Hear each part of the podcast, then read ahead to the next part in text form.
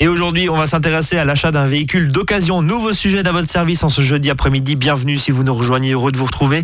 Bonjour Thomas Bossuet. Bonjour Brice. Je le rappelle, juriste à l'Automobile Club Association. Toujours. Toujours. Euh, Thomas. Oui. Le véhicule d'occasion. Mhm. Alors c'est... euh, ça a l'air compliqué. Enfin, ça a l'air très simple plutôt, mais des fois c'est compliqué. Ça peut être compliqué. En tout cas, l'idée c'est d'être accompagné ou au moins et au minimum Informé, informé. clairement. Et c'est ce que vous allez faire jusqu'à 13h30 et je vous en remercie. Euh, en gros, les ventes de véhicules d'occasion, c'est euh, trois fois plus que les achats de véhicules neufs. Une question de budget, bien sûr, on imagine.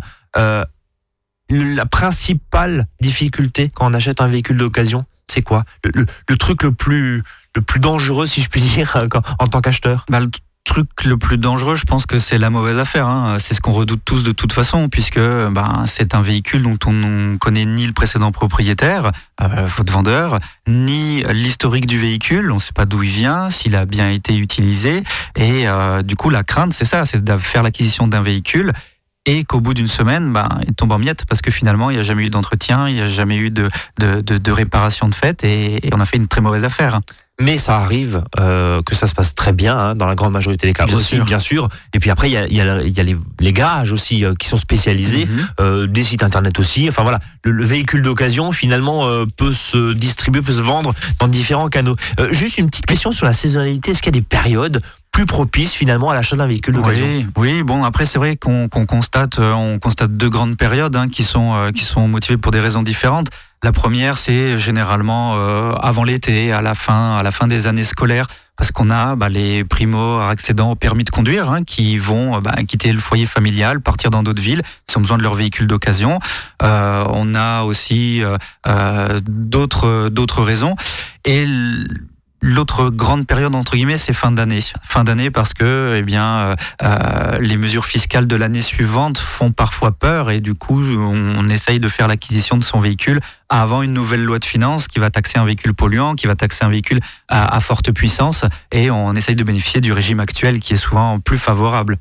Ah, C'est l'idée euh, de, en tout cas, de s'adapter euh, bien sûr au contexte législatif et fiscal bien souvent. Question toute simple, quelles sont les précautions à prendre avant d'acheter un véhicule? Faites-nous, je sais pas moi, le top 5 euh, de ce qu'il faut savoir, Thomas, avant de se lancer dans cette aventure parce que ça fait peur à certains. Oui, alors après, ça va être des choses qui vont vous paraître assez évidentes, mais euh, pour certains, ça n'est pas toujours le cas. Mais euh, il est impératif de faire un examen visuel détaillé du véhicule. Vous ouvrez le capot, même si vous n'y connaissez rien, vous voyez tout de suite si le moteur il va être transpirant d'huile ou bien s'il y a les flexibles qui sont un petit peu abîmés. Il n'y a pas besoin d'être un mécanicien, mais voilà, vous ouvrez, euh, le capot, vous, euh, vous vérifiez toutes les portes, les vitres électriques. En gros, voilà, vous, ne faites pas l'impasse sur l'examen visuel détaillé du, du véhicule. Euh, vous vérifiez la concordance entre le numéro de châssis gravé sur la carrosserie et celui indiqué sur le certificat d'immatriculation. Euh, ça, c'est évident, hein, afin de vérifier que le véhicule n'a pas été maquillé, euh, volé ou revendu. Euh, vous jetez un coup d'œil au carnet d'entretien, l'historique des factures, les contrôles techniques. Ça vous permettra de vérifier l'état de santé du véhicule et son historique. Et puis, bon, bah, le dernier conseil qui euh, peut, peut être utile, c'est de se faire accompagner par une personne, un ami ou qui que ce soit qui a des notions en mécanique et qui peut clairement vous donner déjà un premier avis technique sur le véhicule. Euh, moi, acheteur, j'exige euh, les factures d'entretien. C'est- tout à fait. euh, enfin, après, le vendeur, il peut refuser, bien sûr, mais dans, ces cas-là, on, on tourne, on fait demi-tour et on part en courant. Voilà. Mais, mais euh, c'est un droit. Enfin, Oui, oui, vous pouvez demander euh, tous les documents afférents au véhicule. Il ne sera pas obligé de vous les remettre, soit parce qu'il les a perdus, soit parce qu'il veut pas vous les remettre. Mais bon, un vendeur qui a les factures d'entretien du véhicule, ça commence bien. Qui veut pas vous les remettre, bon, je pense qu'il y a quelque chose à, à fuir dans, dans cette vente. On est d'accord. Euh, alors, l'essai du, du véhicule d'occasion avant d'acheter, euh, ça c'est euh, aussi euh, tout à fait normal. Hein, S'il fait gling gling gling Oui. dès qu'on démarre, euh, voilà. Quelles sont les, les- les principales recommandations et, et finalement là aussi, est-ce que il y a une coutume, si je puis dire, ou est-ce Mhm. qu'une habitude? Mhm. Bah, il faut essayer le véhicule. Hein. Ça, de toute façon, c'est le conseil le plus évident et qui rejoint euh, les, les précédentes précautions euh, évoquées. Mais vous essayez le véhicule et quand vous essayez le véhicule, c'est vous le sortez pas de l'allée de votre de votre vendeur. Vous montez avec lui dans la voiture et puis vous allez essayer sur une route, voire même l'autoroute. L'idée, c'est de passer tous les rapports de vitesse, euh, plus la marche arrière dans la mesure du possible. Euh, et ça vous permettra de voir le maintien du véhicule, sa tenue de route, son état mécanique, les bruits suspects. Est-ce que cet essai, je peux le faire seul, moi en tant qu'acheteur? Ah, vous pouvez. Maintenant, si vous trouvez un vendeur qui euh, vous laisse euh, monter dans votre, enfin, dans son véhicule seul pour faire un essai, c'est qu'il a vraiment confiance en vous. Donc, euh, Et pareil, je suis le vendeur d'un véhicule d'occasion. Évitez peut-être quand même de Clairement. laisser euh, les clés euh, directement. Ou en tout cas, Clairement. gardez peut-être une pièce d'identité en, Mm. en caution. Enfin, vous montez dans le véhicule, tout on simplement. monte dans le vé- Bon. Alors, on a vu, hein, l'état général, on n'est pas forcément tous mécaniciens. Est-ce Mhm. que il existe une solution pour, entre guillemets, se faire expertiser son Mhm. véhicule et sans passer forcément par un garage Parce que, Mhm. voilà, pour des questions financières ou pour d'autres Mhm. questions, les gens peuvent pas forcément et ne veulent peut-être pas forcément passer par un garage. Mais est-ce que on se peut faire expertiser ce véhicule avant, avant de l'acheter? Oui, tout à fait. Il y a des services d'experts qui existent. Euh, alors, c'est le même expert que celui de votre assurance qui vient quand vous avez eu un accident, sauf que là, ça a une dimension un peu plus commerciale. Et il y a deux types d'expertise. Il va y avoir l'expertise euh, dite euh, historique du véhicule, où l'expert euh, eh bien, va vérifier la conformité du véhicule et euh, l'historique. Donc, euh, lui a des outils qui permettent de remonter le kilométrage, de voir ce genre de choses. Et vous avez l'expertise technique qui, elle, va consister à jeter un coup d'œil dans votre véhicule. Le moteur, les pièces, et l'expert va vous dire si le véhicule est conforme. On vous contacte pour euh, bénéficier de ce réseau? Oui, on propose effectivement ce type de service avec notre partenaire, euh, Expert VO notamment. Ok. Eh ben, écoutez, parfait. Automobileclub.org, hein, c'est quoi, c'est ça, hein, le, ça. le- le site internet. Euh, Thomas, et on va marquer une première pause hein, dans, dans cette émission. Vous Mhm. écoutez Azure FM, il est 13h06. Et on va continuer, après la pause, à parler de ce contrat. Parce que finalement, est-ce qu'il faut faire un contrat de vente? Est-ce que, euh, par exemple, euh, il est engagé? On va parler peut-être aussi des garanties des vis cachées, Oui. notamment. Tout ça, et ben après la pause, reste avec nous. À votre service, le magazine pratique qui vous facilite le quotidien. 13h, 13h30 sur Azure FM.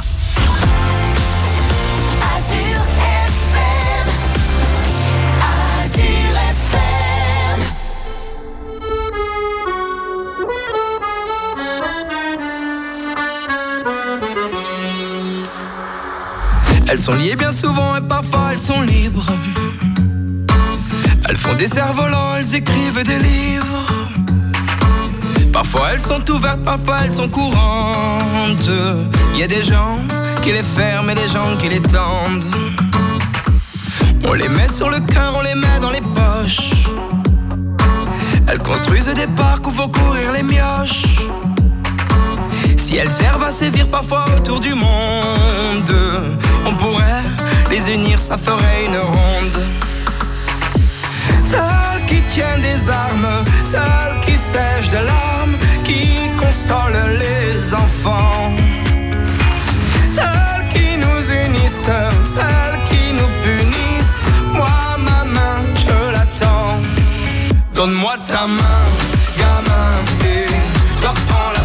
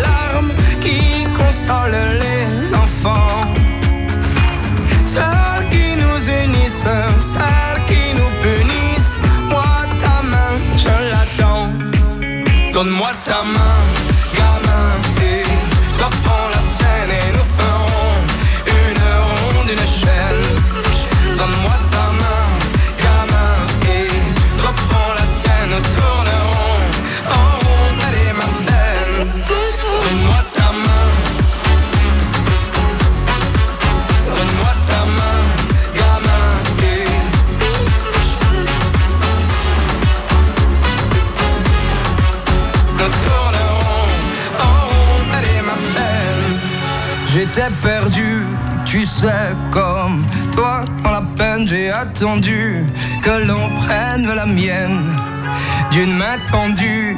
tu sais, on peut faire des chaînes et aujourd'hui, c'est moi qui prends la tienne. Donne-moi ta main,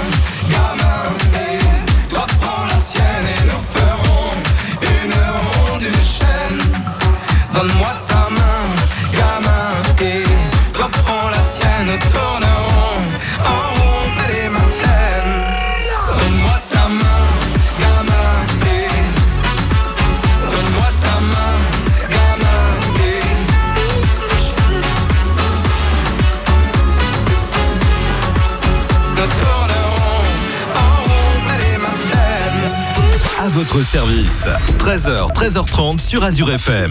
Avec Brice et ses experts. Et on parle cet après-midi de l'achat d'un véhicule d'occasion. Thomas Bossuet, juriste à l'Automobile Club Association, est, est à mes côtés. Bienvenue aux auditeurs qui nous rejoignent. Euh, Thomas, on va reprendre un petit peu finalement la, la, allez, la- la chronologie d'une vente. Ça commence par une petite annonce en général. Oui. Alors, à l'époque, c'est dans les journaux. Mhm. Maintenant, c'est sur Internet principalement. Est-ce que cette petite annonce, au même titre qu'un professionnel, Mhm. il y a des choses à pas mettre Et est-ce que cette petite annonce va engager le vendeur dans ce qu'il dit?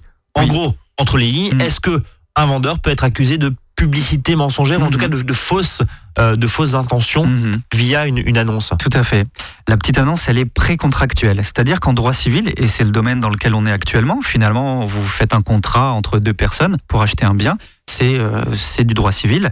Euh, pour qu'une vente soit parfaite, il faut la rencontre de l'offre et enfin il faut une offre, un prix et l'acceptation. La petite annonce, finalement, il y a l'offre, il y a le prix, et si vous allez contacter le vendeur, il y a l'acceptation. Donc on est déjà dans un pré-contrat, c'est-à-dire que juridiquement, euh, c'est cette petite annonce qui vous a fait venir vers le, vers le vendeur et c'est cette petite annonce qui vous a fait déclencher l'achat du véhicule. Donc oui, euh, juridiquement, la petite annonce engage le vendeur. Donc attention, mettez le bon kilométrage, mettez un bon prix, c'est négociable bien sûr, mettez un état du véhicule tel qu'il est puisque euh, ça peut, euh, on peut se retourner contre vous. Si la- Ça veut dire que l'acheteur, euh, quand il voit l'annonce et il est intéressé, Oui. et je rentre en négociation, on fait euh, un prime écran, on Mhm. fait une copie Oui, d'écran. oui, oui. Gardez c'est- bien la petite annonce puisque si jamais le véhicule n'est pas conforme à ce qui vous a été promis, Vous pouvez le reprocher. exactement. Le contrat de vente, vous en parliez euh, Oui. il y, a- trois secondes là. Est-ce qu'il faut faire un contrat de vente? C'est le conseil. C'est le conseil. Le problème, c'est qu'aujourd'hui, euh, Parce la- qu'entre particuliers, c'est ça. c'est enfin, Oui, c'est bizarre. C'est bizarre, d'autant plus que la loi ne vous l'impose pas. Donc on a souvent euh, tendance à croire, à tort, que la déclaration de cession euh, va suffire, puisque les papiers, vous les remplissez. Hein. Le précédent propriétaire, le nouveau propriétaire, l'immatriculation du véhicule. Mais ça, ce sont des documents qui vont permettre de procéder à la, au transfert du certificat d'immatriculation. Et pour ceux qui l'ont déjà fait, vous verrez bien que sur la déclaration de cession, il n'y a aucune trace du prix d'achat du véhicule, par exemple. À aucun moment, la somme en jeu n'est sur ce document. Donc il est important de faire un contrat de vente pour pouvoir déjà avoir une somme sur laquelle, en cas de litige, on pourra débattre, puisqu'au moins elle sera claire, l'état du véhicule et tout ce qui a pu être échangé avec le vendeur. Il m'a remis un contrôle technique, mais de deux jours après, j'ai dit ok, c'est pas grave. Il m'a dit qu'il y avait deux trois bosses sur l'arrière. C'est vrai, je l'ai noté. Voilà, le contrat de vente le plus clair possible. le plus complet possible. ouais. Alors justement, vous parlez euh, vendu en l'état. Est-ce que le vendeur peut mettre une mention vendu en l'état ou vendu pour pièce hein, dans le cas d'une- d'une quasi-épave, si je puis dire, Mhm. euh, sur le certificat d'immatriculation Mhm. Oui, c'est vrai qu'il faut le barrer et le signer quand vous faites une vente de véhicule. Et puis souvent, la tradition fait que on met vendu en l'état, ce qui laisserait sous-entendre que, que le vendeur se dégage de toute responsabilité et, et, puis euh, l'acheteur se dit voilà il est en l'état euh, voilà j'ai pas j'ai pas de recours. Bon cette mention n'a aucune valeur juridique. C'est-à-dire que euh, vendu en l'état vendu pour pièce vendu pour ce que vous Ça veut voulez. rien dire. ça veut rien dire. Barrer la carte grise signifie simplement qu'il y a eu un transfert de propriétaire et ça permet à l'administration voilà de, de faire le nécessaire mais du coup, la vente pour pièces, euh, en soi, elle n'est pas, elle est pas autorisée. C'est-à-dire que vous pouvez pas vendre un véhicule pour pièces, vous pouvez vendre des pièces, mais les règles de la vente du véhicule vont être les mêmes, même si vous le vendez pour pièces. Donc il faudra un contrôle technique à remettre à votre acheteur. Euh, il faudra faire les papiers euh, de manière classique, puisque lui va en être le nouveau propriétaire, euh, et euh, il devra le réimmatriculer. Un mot quand même euh, sur euh, la garantie des vices cachés. Parce que vous disiez, bah, finalement, euh, même si on marque vendu en l'état, le vendeur reste responsable de ses vices cachés. Tout à fait. Euh, alors, dans un cas, il le sait, dans le deuxième cas, il le sait pas forcément. Concrètement, la garantie des vices cachés, ça veut dire quoi? Alors la garantie légale des vices cachés, c'est une garantie légale donc qui est prévue par le Code civil et qui vise à protéger l'acquéreur d'un bien défectueux. Ça marche pour les véhicules parce que là c'est le thème, mais ça marche pour tout un tas d'autres choses, hein, bien évidemment. Euh, et cela suppose que si vous avez fait l'acquisition d'un véhicule qui est affecté d'avaries qui peuvent être constitutives de vices cachés, alors vous pouvez engager la responsabilité de votre vendeur sur ce fondement-là. Alors après, on pourra rentrer dans les détails euh, si vous le souhaitez euh, pour ce qui concerne cette garantie, mais c'est un peu juridique, c'est un peu technique. Euh, néanmoins, cette garantie existe. Vous avez deux ans à compter de la découverte de l'avarie pour vous retourner contre votre vendeur. Euh, ça paraît énorme comme ça, mais ça va être nuancé par les conditions de mise en œuvre de cette garantie. Et elle vous protège euh, en tant qu'acheteur et en tant que vendeur. Elle, elle permet à l'acheteur de vous mettre en cause que vous soyez au courant ou non de l'état du véhicule. On n'est pas sur une vente frauduleuse, entre guillemets. C'est juste, votre véhicule est défectueux, ça peut être un vice caché, vous pouvez demander l'annulation de la vente. Et la loi nous protège euh, là-dessus. Encore une fois, c'est pas forcément une mauvaise intention du vendeur. C'est ça. Euh, on le sait, on le sait pas forcément. Euh, un mot quand même sur le contrôle technique. Vous en parliez il y a quelques minutes, euh, Mhm. Thomas Bossuet. Est-ce que un acheteur ou un vendeur peut vendre son véhicule sans contrôle technique? Est-ce que c'est possible? Alors, juridiquement, c'est possible. Et ça va être finalement euh, euh, l'accord qui va être conclu entre le vendeur et l'acquéreur. Euh, le contrôle technique, il est simplement exigé par l'administration pour pouvoir faire l'immatriculation du véhicule. Il faut qu'il ait moins de six mois. Si vous trouvez un accord avec votre vendeur et qui vous dit voilà, je vous fais une réduction du prix de vente du véhicule, mais du coup je fais pas le contrôle technique, j'ai pas eu le temps, vous le faites. Ok, soit. Euh, Mais faut- l'acheteur devra le faire de toute façon. L'acheteur devra le faire de toute façon. Mm. Par contre, attention aux mauvaises surprises, puisque forcément, si vous avez un contrôle technique que vous faites vous-même après la conclusion du contrat de vente et que vous voyez une liste de défauts longue comme le bras, ça va être difficile. C'est pour votre pomme. Bah, c'est oui. pour la pomme de l'acheteur. Bah, en- c'est en- ça. En, ça va être difficile de retourner vers le vendeur en disant Hé, regardez, tout ce qu'a le véhicule, je le savais pas. Bah oui, mais vous étiez d'accord pour que je ne vous remette pas de contrôle technique. On avance toujours dans cette transaction. Euh, Est-ce que je peux payer en espèces? Alors ça, c'est peut-être un peu le fantasme de, de, de, de, de certains, euh, de certains films. À l'époque, on arrive avec une Mhm. mallette de billets. Euh, très concrètement, parce que j'imagine aussi, enfin, forcément, s'il y a de l'espèce, il n'y a pas de trace, Mhm. c'est c'est logique. Oui. On parle souvent du chèque de banque Oui. aussi. Euh, Qu'est-ce que vous pouvez nous dire? Qu'est-ce que vous pouvez dire à, à nos auditeurs quand on fait une transaction et Mhm. qu'on achète un, un véhicule, 5 000, 10 000, Mhm. 15 000 euros, Mhm. un véhicule d'occasion? Comment je fais? Si vous faites, si vous optez pour le paiement en espèces, qui, contrairement ici à une idée reçue, est tout à fait possible sans plafond maximum. Le plafond maximum, il est de 1000 euros. Et si c'est vous achetez quelque chose à un professionnel, le professionnel ne peut pas prendre plus de 1000 euros en espèces. Entre particuliers, vous pouvez payer votre voiture 15 000 euros en espèces si vous le voulez. Ça Euh, fait beaucoup de billets, ça fait mais beaucoup de euh, billets. et beaucoup de mallettes, mais ok. Vous demandez un reçu. Alors, si vous n'avez pas fait de contrat de vente, soit, ok. Mais quoi qu'il en soit, vous demandez un reçu. Mais un reçu, attendez, euh, euh, Thomas, c'est quoi un reçu? Parce que sur un particulier, sur un professionnel, on imagine bien, il y a son numéro de tirette, il y a Mhm. ses coordonnées, etc., etc. Ça sécurise. Face à un particulier, vous lui ramenez une grosse enveloppe pour Mhm. payer votre véhicule. Qu'est-ce que j'ai comme valeur juridique quand il me donne un petit papier avec marqué OK, j'ai reçu 5000 euros C'est ça la valeur juridique. C'est Ça un- vaut quelque chose, Bien ça sûr, c'est un acte euh, sur lequel il a posé sa signature et du coup qui engage sa responsabilité. Si après lui estime que c'est un faux ou quoi que ce soit, ce sera à lui de le contester, certes, mais un papier sur lequel il a son nom, prénom, euh, les motifs, euh, enfin combien il a reçu euh, et sa signature. Ça, ça vaut quelque chose. Ça, ça vaut quelque chose, bien sûr. Tout acte en droit civil vaut quelque chose à partir du moment où la signature est, est apposée. Un mot sur le chèque de banque, c'est c'est le conseil Oui, ou- le chèque de banque, c'est une bonne chose. C'était une bonne chose, j'ai envie de dire. Non pas que c'est devenu euh, moins sécurisant, c'est juste qu'aujourd'hui, on a des choses qui vous permettent beaucoup plus, enfin de manière beaucoup plus sécurisée, de faire de l'achat-vente et de la transmission d'argent. C'est des applications comme DepoPass, par exemple. Euh, c'est une application sur smartphone euh, qui va vérifier l'identité de l'acheteur, l'identité du vendeur. Les fonds seront transmis que quand la déclaration de cession aura été transmise à DepoPass. Euh, voilà, c'est un partenaire qui qui est avec derrière, lequel euh, on- travaille.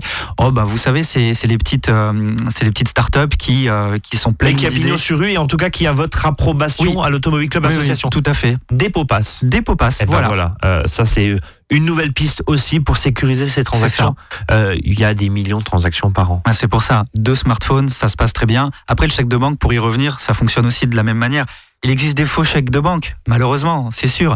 Vous pouvez pas avoir la certitude que le chèque de banque il soit, euh, il soit réel. Parce que le chèque de banque, pour rappel, c'est un chèque que vous fait votre banque seulement si vous disposez du capital sur votre compte. Mm. Contrairement au chèque postal classique, où celui-ci, vous pouvez le faire euh, en blanc ou en bois, parce que vous mettez la somme que vous voulez, un million d'euros. Si vous les a- si vous ne les avez pas sur votre compte, vous pouvez quand même avoir ce chèque-là.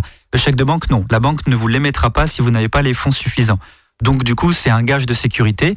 Mais si c'est un faux, bah, du coup, il n'y a pas de banque émettrice ni quoi que ce soit. Donc, euh, Ouais, et puis on évite peut-être de- d'encaisser ce, chèque de banque euh, euh, un samedi matin quand tout est fermé. C'est le problème. Voilà, ou en tout cas qu'on n'a pas son conseiller, on peut peut-être aussi euh, contacter la Mhm. banque de l'émetteur, bien sûr. Allez, on marque une nouvelle pause et puis on va continuer à parler de ces euh, finalement euh, conseils ou en tout cas euh, de ces euh, faux pas à ne pas commettre. Voilà, dans l'achat d'un véhicule d'occasion, reste avec nous à tout de suite.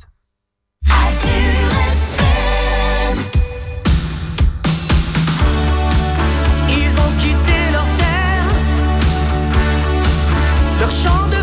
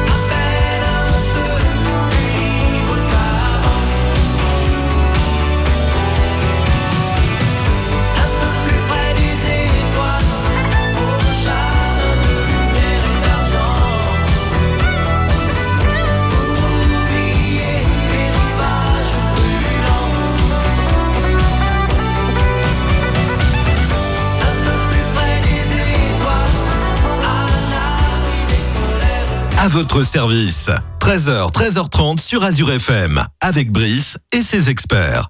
Il nous reste encore quelques minutes à parler de l'achat d'un véhicule d'occasion de la vente. hein. Finalement, on se pose euh, des deux côtés hein, de, cette, euh, de cette transaction entre particuliers. C'est euh, en tout cas avec un minimum de conseils hein, que nous donne Thomas Bossuet de l'Automobile Club Association là depuis 13 heures. Pas si grave que ça, c'est pas c'est pas si compliqué. Il faut juste sécuriser les choses. hein. On est on, on est d'accord. Euh, alors on parlait du paiement il y a un instant. Quels sont les documents que le vendeur doit remettre à l'acheteur très précisément? Mhm. Alors très précisément, le certificat d'immatriculation, on en a parlé tout à l'heure, barré, revêtu de la mention vendu-le ou cédé-le avec la date et l'heure de la cession, Ouais. ainsi que la signature du vendeur sur le certificat d'immatriculation. Euh, un exemplaire du certificat de cession rempli et signé par l'ancien propriétaire et le nouvel acquéreur. Euh, donc euh, finalement, chacun va conserver un exemplaire de la déclaration de cession et euh, un certificat de situation administrative euh, datant de moins de 15 jours. C'est ce qui vous permet de vérifier que le véhicule n'est pas gagé, c'est-à-dire que le transfert de propriété peut se faire. Et enfin, comme on l'a dit tout à l'heure, euh, un contrôle technique de moins de 6 mois. Si le véhicule a plus de 4 ans, c'est la règle de base, sauf à ce que vous ayez trouvé Sauf un accord, accord, euh, avec votre vendeur. Tout et à de fait. préférence écrit. Et de préférence écrit. Les démarches, ensuite pour le vendeur, de façon à dire à l'administration, je n'ai plus ce véhicule. Des fois que son acheteur aille se faire flasher ou soit impliqué dans un accident responsable. Mhm, mhm. Euh, Qu'est-ce qui se passe euh, au niveau du vendeur? Qu'est-ce qu'il doit faire? Alors, le vendeur doit se connecter sur le site de l'ANTS, ants.gouv.fr, puisque je vous rappelle que depuis le 6 novembre dernier, il n'y a plus aucune démarche qui se passe en préfecture. Tout se passe directement sur Internet, sur le site de l'ANTS. Donc, le vendeur, grosso modo, il déclare sa cession euh, sur son espace ANTS. Il a un délai? Il a un délai de 15 jours pour déclarer la cession du, véhicule. Donc il fait cette cession et une fois qu'elle est enregistrée dans l'informatique, cela va permettre à l'acheteur, lui, de demander son nouveau certificat d'immatriculation. Pareil, sur le site de la NTS, l'acquéreur du véhicule se connecte sur ce site, remplit les formulaires et euh, tout informatiquement euh, sera, euh, sa demande sera traitée et recevra son certificat d'immatriculation. Euh, Thomas, pardon, juste une précision en termes de session. Euh, vous- Oui. vous, le faites le lundi et puis bah, pour les raisons X ou Y, le vendeur va déclarer cette session que le, vendredi, en fin de semaine. Pendant ce laps de temps, l'acheteur commet une infraction. Oui. Concrètement, comment je peux faire moi en tant que vendeur pour dire, mais attendez, c'est pas moi, moi je l'ai do- moi je l'ai donné le lundi soir à 19h15. Vous allez recevoir l'avis de contravention puisque forcément on est dans ce, dans ce, Dans ce laps de vide. temps, Voilà, dans ce vide, à oui, fait. bien sûr. euh, où la- le transfert de propriété n'a pas été fait administrativement, mais bien civilement, donc vous n'en êtes pas responsable du véhicule. Donc quand vous recevez l'avis de contravention, vous le contestez en joignant la copie de la déclaration de cession que vous avez pris Avec le soin de conserver, avec l'heure, la date, euh, et puis vous dites tout simplement, bah, vous voyez, c'est pas moi, c'est le nouveau propriétaire du véhicule. Bon, donc là-dessus, euh, faut être, faut être rassuré, évidemment. Une question qui revient très souvent, parce que, euh, alors on en parle souvent ici dans cette émission, c'est les fameux 14, enfin d'abord 7 jours, puis Oui. maintenant 14 Oui. jours. Eh ben, est-ce qu'entre particuliers, ça marche? En gros, est-ce que l'acheteur peut dire finalement, je ne veux pas votre voiture et je me rétracte après l'achat? Et non, la vente est définitive. Toute vente, est définitive. À partir du moment où vous avez euh, finalisé la vente, euh, eh bien le véhicule vous appartient. Et à partir du moment où il vous appartient, il n'y a plus de possibilité de retour en arrière, quel qu'il soit, sauf accord de votre vendeur, bien sûr. Mais la loi ne vous permet pas de bénéficier d'un délai de rétractation, quel qu'il soit.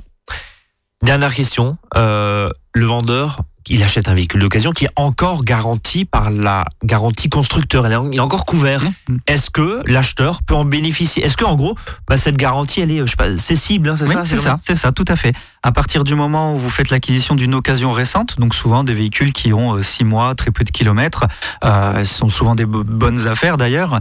Euh, oui, la garantie constructeur qui généralement est de 24 mois, garantie européenne euh, sur, euh, les défectuosités de la chose, euh, cette garantie est cessible. Donc vous, en tant que nouveau propriétaire, vous bénéficiez de ce qui vous reste comme garantie euh, contractuelle euh, sur, le, véhicule. Euh, une précision toutefois, on parle bien de la garantie euh, de base du véhicule, celle qui est fournie par le constructeur. Si votre, euh, si votre précédent propriétaire a souscrit une extension de garantie, c'est-à-dire qu'il a payé pour avoir plusieurs années en plus, cette garantie-là n'est cessible que si le contrat le prévoit. Donc Ah, il oui, donc faudra... là, il va falloir regarder les petites lignes. Tout quoi, à fait. Et si votre vendeur peut vous le transmettre, vous pouvez la lui racheter, parce que généralement, lui, il l'a payé. Si elle n'est pas cessible, eh bien, lui euh, se débrouillera pour en obtenir le remboursement auprès du, de l'organisme de garantie. Et dire voilà, je viens de vendre mon véhicule, ça. ça. ne me sert plus à rien, mais en général, cette extension de garantie, elle est payée avant. Elle est payée avant. Donc c'est peut-être pas forcément euh, si simple que ça. Euh, Thomas, juste les, les trois points qu'on s'est dit. Vous nous avez parlé d'une appli, d'un site internet pour faire expertiser son véhicule Mhm. rapidement. Alors, le site internet, c'est expertveo, VEO à la fin, point .fr. Euh, pour le paiement sécurisé, c'est Depopass, le site internet ou l'application mobile. Et puis, de toute façon, vous retrouvez tous ces, euh, tous ces partenaires sur notre site à nous, automobile-club.org. Et on vous retrouve en chair et en os, bien sûr, sur Strasbourg, sur Colmar et sur Mulhouse. Ah, pas vous, hein, vos Ah ouais, collègues, euh, vous êtes route. basés à Strasbourg. Et je vous remercie en tout cas euh, d'avoir été avec nous Avec plaisir. cet après-midi. Très, très bel après-midi. Et à bientôt À sur l'antenne. Azure FM. Et à demain. Salut à tous. Nous, hein, bien sûr, nous les auditeurs, on se retrouve demain.